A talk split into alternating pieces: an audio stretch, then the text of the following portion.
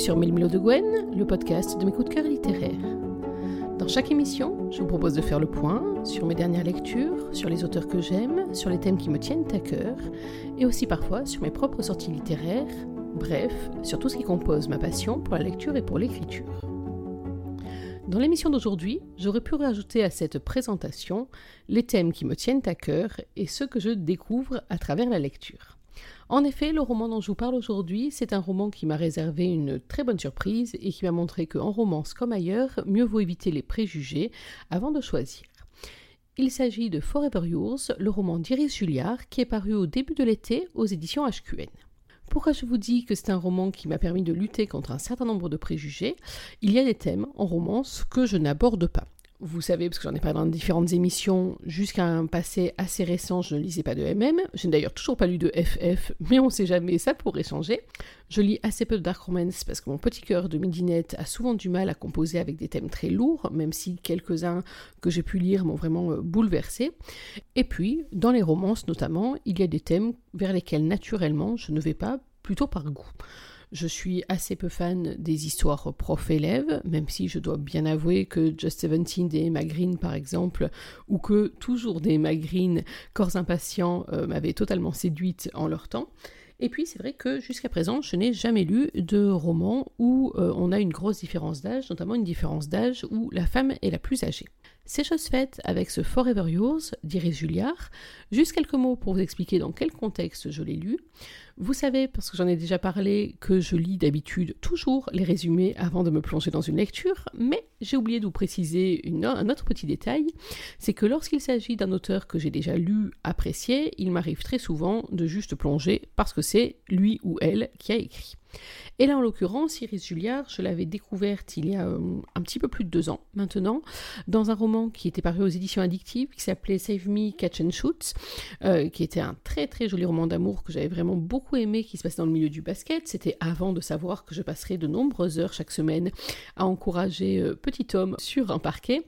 Mais là, en l'occurrence, j'avais été assez touchée par l'histoire, bien sûr, une très belle histoire que je vous conseille si vous ne l'avez pas lue, et puis également par la plume d'Iris, qui vraiment m'avait euh, emporté avec elle, m'avait passé du rire à des sensations beaucoup plus émotionnelles en tout cas, et je m'étais dit que vraiment c'est une auteure que j'aimerais retrouver.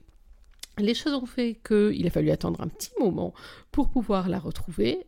C'est le cas, donc depuis le début de l'été, aux éditions HQN, avec ce roman Forever Yours que je vous recommande et dont je vais vous parler dans l'émission d'aujourd'hui.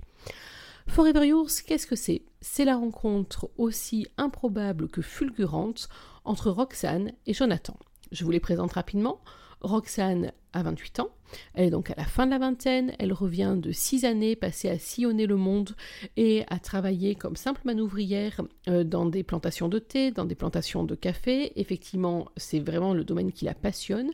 Elle rêve d'ouvrir une brûlerie et euh, des établissements où elle pourrait donc justement faire déguster à tout le monde les meilleurs breuvages thé et café venant du monde entier.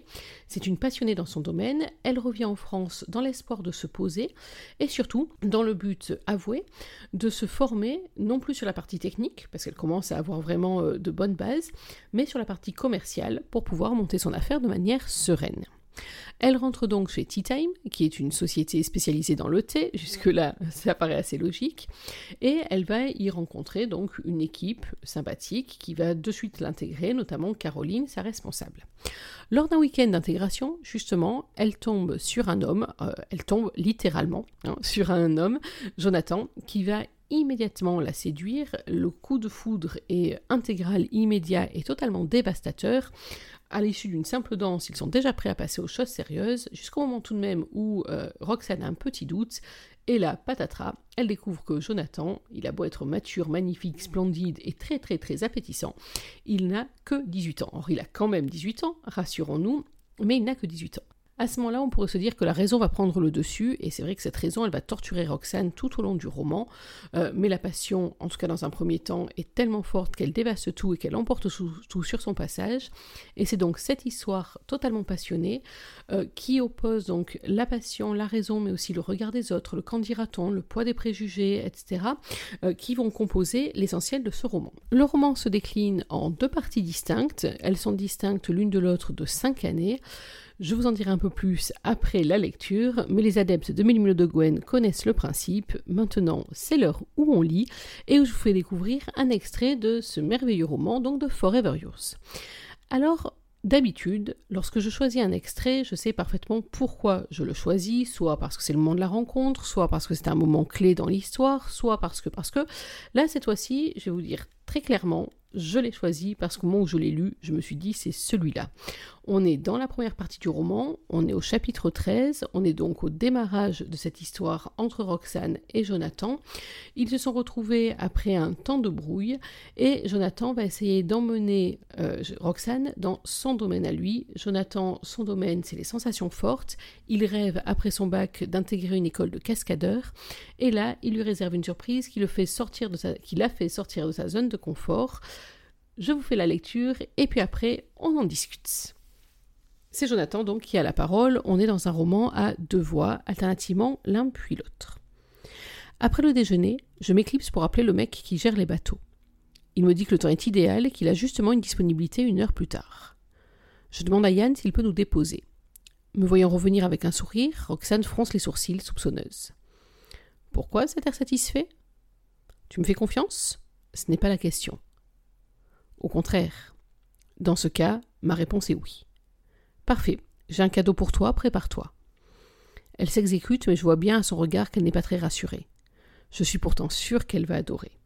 Elle a beau avoir passé la moitié de son temps loin de tout, avoir vécu des expériences humaines, elle ne connaît pas l'adrénaline, celle qui me plaît tant.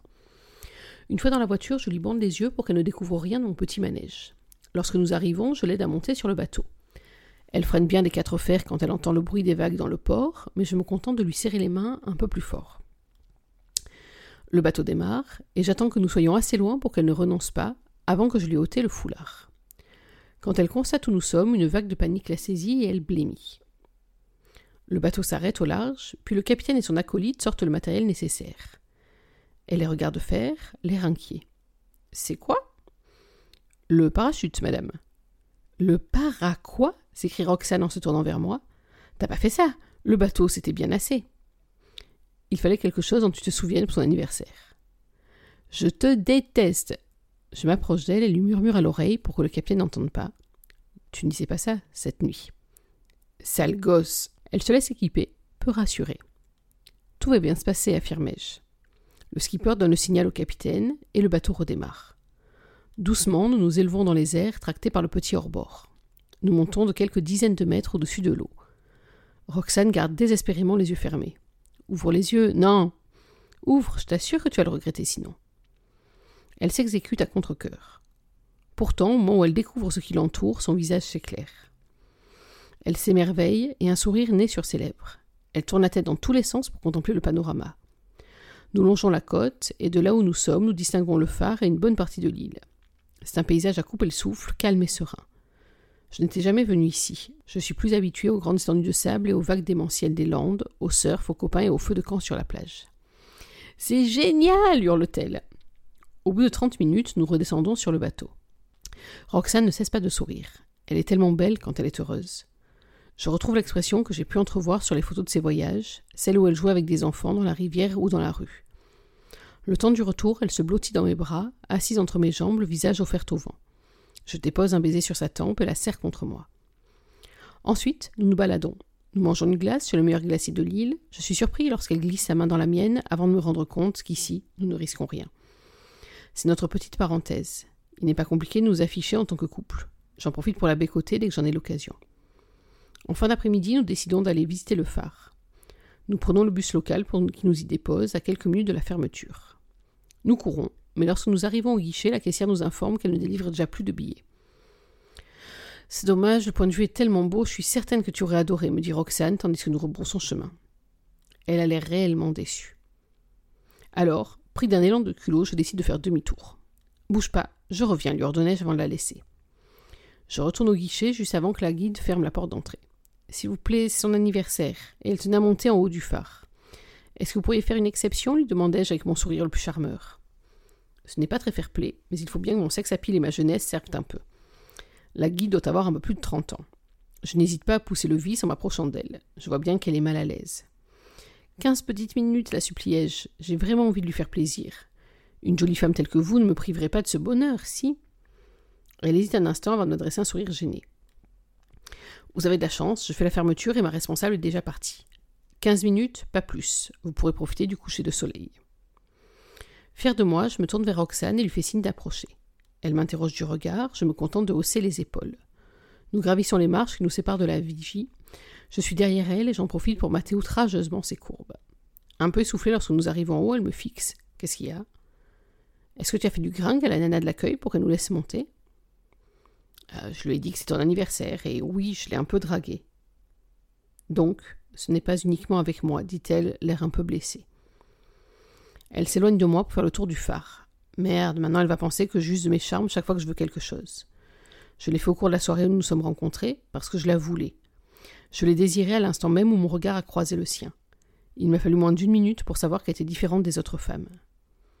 Je sors mon portable de ma poche et enclenche YouTube, le son à fond. Malgré le vent, les premières notes de piano de la chanson Turn Me On de Nora Jones se font entendre.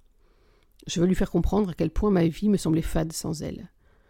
Je lui attrape la main et la fais tourner sur elle-même avant de la serrer dans mes bras. Nos doigts joints contre mon cœur, mon autre main dans son dos, je la tiens contre moi et oscille doucement. Je ne suis pas très bon danseur, mais je fais de mon mieux. À deux ou trois reprises, je la fais tournoyer.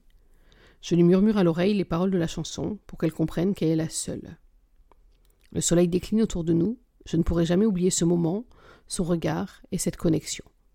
Ces mots qui circulent entre nous sans que nous ayons à les prononcer.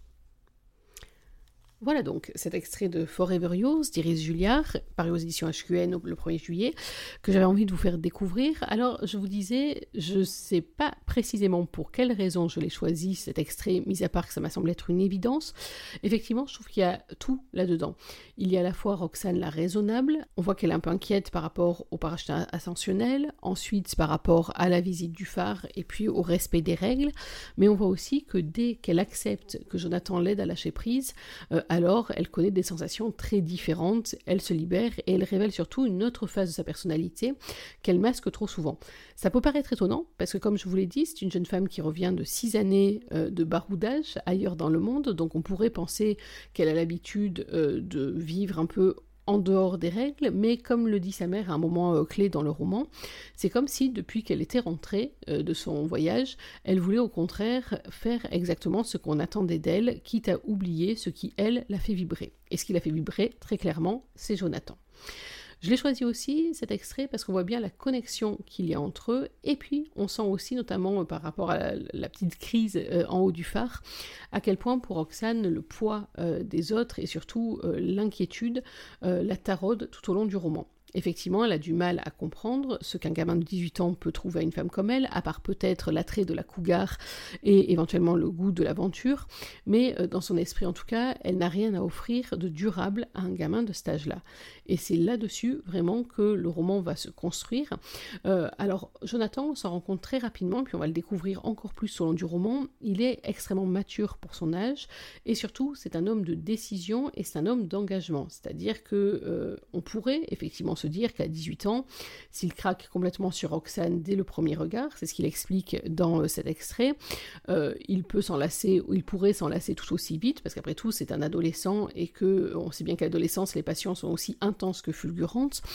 Euh, mais ce qui m'a vraiment marqué dans ce roman, c'est justement la constance de Jonathan, la constance à un certain nombre de valeurs d'engagement, d'amitié, d'affection, et puis donc cette constance aussi dans ce qu'il ressent pour Roxane, quoi qu'il puisse se passer entre eux. Quoi qu'il puisse se passer entre eux, ça m'entraîne justement à vous parler des deux parties que j'évoquais tout à l'heure. Alors, c'est terrible, je ne pourrais pas vous en dire autant que ce que je voudrais, vous le savez, parce que sinon il va falloir que je vous en dévoile beaucoup trop. Mais quoi qu'il en soit, euh, Iris Julliard a vraiment réussi un roman en deux temps, et deux temps qui sont très différents, même dans le rythme, même dans les intentions. Je vous explique un peu. Le premier temps, je l'ai trouvé un petit peu rapide. Euh, c'est pas forcément une critique, c'est juste une question de rythme, surtout par opposition à la deuxième partie. Je m'explique un peu rapide c'est-à-dire que euh, le coup de foudre, je vous l'ai dit, est immédiat, il intervient très tôt dans le roman, le démarrage de la liaison entre John et Roxane aussi, et là, à un moment, je me suis dit, aïe, euh, ça va peut-être un peu trop vite, un peu trop cliché, tout en sachant que venant d'Iris, il y avait quand même de très très fortes chances qu'elle euh, pose ce, coup de foudre immédiatement pour ensuite avoir le temps de développer son histoire, et bien entendu, c'est ce qu'elle a fait. C'est-à-dire que tant que John et Roxane se trouvent ensemble, peau à peau, on va dire, il y a pratiquement aucun souci, aucun doute, aucun risque, tout va bien. Et c'est une histoire vraiment passionnante qui est rendue euh, avec beaucoup de sensualité et que j'ai trouvé parfaitement réussi sur, cet aspect-là. Le problème se pose dès que leurs corps se séparent, en fait. Dès que euh, ils ont le temps, surtout dès que Roxane a le temps, parce que c'est vraiment elle qui cogite, dès que Roxane a le temps de se poser et de se poser les questions. Euh, elle voit le regard des autres, elle voit le poids des préjugés, elle voit l'étape où ils en sont chacun dans leur vie, elle se projette, alors non pas qu'elle se projette mariage, enfant, etc., mais elle se projette ne serait-ce que quelque chose de très simple. Jonathan passe son bac, alors déjà, ça peut paraître surprenant qu'en soi-même, on, on a déjà une bonne partie de sa vie d'adulte qui a bien démarré. Mais surtout, après cela, je vous l'ai dit en préambule, il doit intégrer une école de cascadeur. Et donc, pendant 4 ans, il sera à Paris. Et là, pour Roxane, c'est déjà un obstacle insurmontable. Il va être loin d'elle, il va rencontrer d'autres personnes, des personnes qui partagent sa passion, des personnes de son âge, des personnes qui physiquement seront sans doute splendides, sportives, etc. Elle ne se sent pas trop à la hauteur. non pas que ce soit une femme complexée, parce qu'au contraire, elle s'assume parfaitement et c'est vraiment euh, plaisant euh, de trouver un personnage comme ça bien dans ses baskets, mais euh, elle est assez lucide sur le fait que leur histoire n'a très, a très peu de chances de durer et sur le fait qu'elle risque finalement de lui faire plus de mal que de bien. Parce que connaissant le tempérament de Jonathan, qui s'affirme assez tôt dans le roman, il y a fort à parier qu'il va s'accrocher à cette passion, même si jamais elle est mauvaise pour lui. Et donc Roxane euh, est tiraillée dans cette première partie entre se laisser vivre, se laisser porter par cette passion et ses sentiments, euh, puisque très vite, l'un comme l'autre euh, doivent, bien admettre qu'il s'agit vraiment d'une histoire d'amour et pas juste d'une attraction, attraction, sexuelle. Donc elle passe cette première partie vraiment à osciller entre ce qu'elle doit faire, ce qu'elle veut faire, entre ce que lui dicte son cœur et sa raison. Et puis euh, d'ailleurs, il y a l'intervention, volontaire ou non d'ailleurs, de personnages secondaires dans l'histoire qui vont tantôt dans un sens, tantôt dans l'autre, jusqu'au moment où une décision s'impose aux deux personnages. On part ensuite dans la deuxième partie, cinq ans après. Et cinq ans après, là, les choses ne sont plus du tout les mêmes, même dans le rythme. C'est-à-dire que la première partie, je vous ai dit, était très rapide. La deuxième partie, elle est délicieusement lente. C'est une frustration pure, mais j'ai vraiment adoré ça. Alors, pas une frustration au point d'avoir envie de jeter le livre, rassurons-nous, mais une frustration au point de me dire, il me faut absolument la phrase d'après, la page d'après, le chapitre d'après, pour savoir ce qu'Iris a prévu euh, pour Roxane, qui est l'élément central de cette deuxième partie. L'élément central de cette deuxième partie parce que, comme dans la première, finalement, elle se retrouve prise au centre d'une décision entre sa passion, sa raison, entre le passé et l'avenir, entre la vie qu'elle s'est construite. La deuxième partie se passe essentiellement à San Francisco avec un très joli, euh, une très jolie bifurcation par la Colombie. Donc, entre la vie qu'elle s'est construite à San Francisco et euh, ce qu'elle projette les projets à très court terme qui sont devant elle, et puis euh, ce qu'elle pourrait éventuellement envisager si elle décidait de tout foutre en l'air. Ce qui est très beau dans cette deuxième partie, c'est que en fait tous les choix qui s'ouvrent à elle sont des bons ou des mauvais choix. C'est-à-dire que souvent, dans une romance, euh, on a l'impression comme ça que l'auteur sait déjà où il va nous mener et euh, qu'on a beaucoup d'indices qui montrent ce, qui est euh, la voie de la raison, la voie de la sagesse, la voie de l'évidence. Et bien là, pas du tout. C'est-à-dire que jusqu'à la fin, euh, on se, comme en tout cas je me suis euh, projetée dans le personnage de Roxane, alors que je vous ai dit, en principe, c'est pas une histoire qui aurait dû être pour moi, mais je me suis projetée dans le personnage de Roxane en me mettant trois secondes à sa place, trois secondes parce qu'après le cœur était un peu trop serré pour poursuivre, euh, en me disant finalement quelle décision va-t-elle prendre et surtout quelle est la bonne? Parce que effectivement, Roxane se trouve un croisement de sa vie, se trouve un croisement amoureux, se trouve au cœur d'un triangle amoureux, en tout cas d'un triangle sentimental, euh, et chacun des choix est un bon choix. Aucun des deux protagonistes masculins n'a de défaut rédhibitoire. Ils sont tous les deux des hommes aimants, ils sont tous les deux des hommes attentionnés, ils ont tous les deux beaucoup de qualités, ils ont tous les deux beaucoup à offrir. Tous les deux, en fait, seraient un très très bon choix. Oui, sauf que dans la vie, il faut choisir. Et euh, c'est vrai que dans cette deuxième partie, euh, à la différence de la première, qui, je vous l'ai dit, est très sensuelle, très sexuelle. Alors rassurez-vous, hein, on n'a pas une scène de sexe toutes les pages. Euh, Iris maîtrise totalement son sujet et totalement le dosage euh, de ce qu'elle écrit. Mais alors que la première partie était très sensuelle, la deuxième partie, elle est beaucoup plus, à mon sens en tout cas, émotionnelle. Euh, elle est faite de quiproquos, elle est faite de valses hésitations. Il y a en plus un personnage qui vient un peu semer la zizanie dans ce tableau, c'est le personnage de Sophia, qui est une jeune chanteuse que John rencontre dans le cadre de son travail et qui va, sans le vouloir, prendre une place déterminante dans l'histoire. C'est un personnage vraiment que j'ai beaucoup aimé. Et, si jamais il prenait à Iris l'envie d'écrire sur Sophia, hmm, voilà, une fois de plus, ça serait une idée qui m'enthousiasmerait totalement. Euh, mais quoi qu'il en soit, donc ce personnage de Sophia va servir de contrepoint dans cette histoire. Elle a une place qu'elle n'a pas demandée, qu'elle n'a pas choisie. Elle est un peu un pendant de John. Et j'ai trouvé qu'en tout cas, ce personnage, l'idée de ce personnage était très très bien trouvée parce qu'elle renvoyait un certain nombre d'idées, d'impressions et en tout cas un certain nombre de réflexions euh, qui traversent Roxane et qui traversent aussi Jonathan. Ce que j'ai beaucoup aimé aussi dans cette deuxième partie, c'est que tous les personnages ont évolué. Certains sont restés sur une ligne droite, je parle notamment de Jonathan, qui lui, euh, justement, quand dans la première partie, on pouvait se dire que euh, ses emportements étaient des emportements d'un gamin de 18 ans. On le retrouve donc 5 ans après. Il a 23 ans, il a fini ses études, il est déjà dans le monde professionnel. Et pourtant, sa détermination n'a pas bougé d'un iota. Et j'ai beaucoup aimé cette maturité du personnage euh, qui fait que par moments même, c'est peut-être lui le plus euh, mature des deux.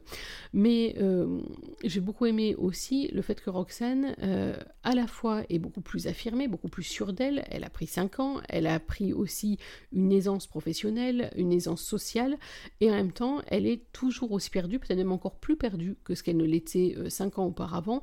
Et cette fragilité, alors que on pourrait se dire que c'est la plus âgée des deux qui va être la plus solide, c'est l'inverse. Et cette fragilité, j'ai trouvé extrêmement touchante. J'ai beaucoup aimé aussi l'intervention de personnages secondaires. Alors certains, les avait croisés euh, dans la première partie. Je pense notamment à Caroline, la mère de John. Euh, et là, c'est vrai que le rôle qu'Iris Julliard lui a donné, j'ai trouvé qu'il était très bien pensé, qu'il était très subtil euh, et vraiment bonne idée là-dessus. En tout cas, moi, je valide complètement. D'autres personnages secondaires interviennent également. Alors, il y a la mère de Roxane, par exemple, dont qu'on avait déjà croisé euh, dans euh, dans la première partie. Il y a les amis de Roxane également, qui ont été les témoins du début de leur affection et qui là se retrouvent également en tant que témoins ou voire de conseillers. Et puis il y a des euh, personnages que j'aurais un peu moins euh, devinés, un peu moins attendus, mais qui prennent là aussi une place très importante. Ce roman, jusqu'à la fin, jusqu'à pratiquement la dernière page, je vous l'ai dit, le suspense est bien maintenu, l'intrigue est bien tenue et euh, à plusieurs reprises, je dois vous l'avouer, j'étais très très tentée d'aller voir l'épilogue, ou en tout cas d'aller voir les dernières pages pour savoir ce que finalement Iris avait tranché, parce que c'est vrai que moi, jusque pratiquement à la fin, euh, j'ai eu un très gros doute sur ce qui allait se passer, notamment vu ce qui s'était passé dans la première partie. Bien évidemment, vous savez que je ne vous en dirai pas davantage, je vais vous laisser vous aussi sur cette grande interrogation, en espérant qu'elle vous donnera très envie de foncer sur ce roman Forever Yours, pour vous faire vous aussi votre opinion sur Roxane et sur Jonathan, et pour retrouver avec plaisir la plume d'Iris Julliard qui m'avait manqué.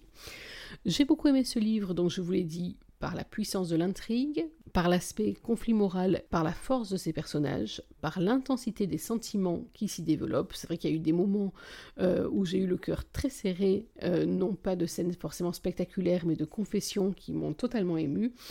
C'est donc une grande réussite que ce roman, qui, plus que la différence d'âge, insiste vraiment sur la différence de chemin de vie. C'est sans doute d'ailleurs ce qui euh, me l'a rendu si sensible, c'est-à-dire que finalement, il n'est pas juste question de l'âge numérique, il est surtout question de l'avancée de chacun, du changement de chacun, au contraire de sa pérennité. Euh, et, ça, finalement, c'est quelque chose d'universel, parce qu'on peut très bien avoir le même âge et euh, grandir ou mûrir différemment, ou en être à des points différents de sa vie. Donc ça renforce vraiment un aspect beaucoup plus large de ce roman, qui n'est pas axé que juste sur euh, la carte d'identité euh, de Roxane et de Jonathan. Voilà ce que je voulais vous raconter sur ce roman, Forever Yours. J'espère que je vous ai donné envie de le lire. En tout cas, vraiment, euh, n'hésitez pas, foncez. Vous pouvez le trouver sur toutes les plateformes légales, bien entendu. Il est en format numérique, mais jetez-vous dessus et vous passerez un très bon moment, en tout cas, entre raison, passion, entre Jonathan, Roxane et eh ben, je vous ai pas dit qui, mais c'est très bien. Finalement, de ne pas vous avoir dit qui, ça va vous laisser cogiter un petit peu plus. Mais j'espère que vous passerez un aussi bon moment que ce que j'ai passé dans cette lecture. Il est temps pour nous de clôturer cette émission, la 28e déjà, et oui, le temps passe très vite. J'espère que vous avez pris autant de plaisir à l'écouter que ce que j'en ai pris à la composer. Je vous donne rendez-vous, moi, dans quelques jours pour reparler d'une nouvelle lecture, d'une nouvelle passion. Je vous réserve la surprise. Vous verrez bien ce qui vous attend dans la prochaine émission. D'ici là, n'oubliez pas qu'une journée sans lecture, c'est une journée à laquelle il manque quelque chose. Alors, dans l'attente de nous retrouver, je vous souhaite de prendre soin de vous d'être heureux. Et surtout n'oubliez pas, lisez. Bye bye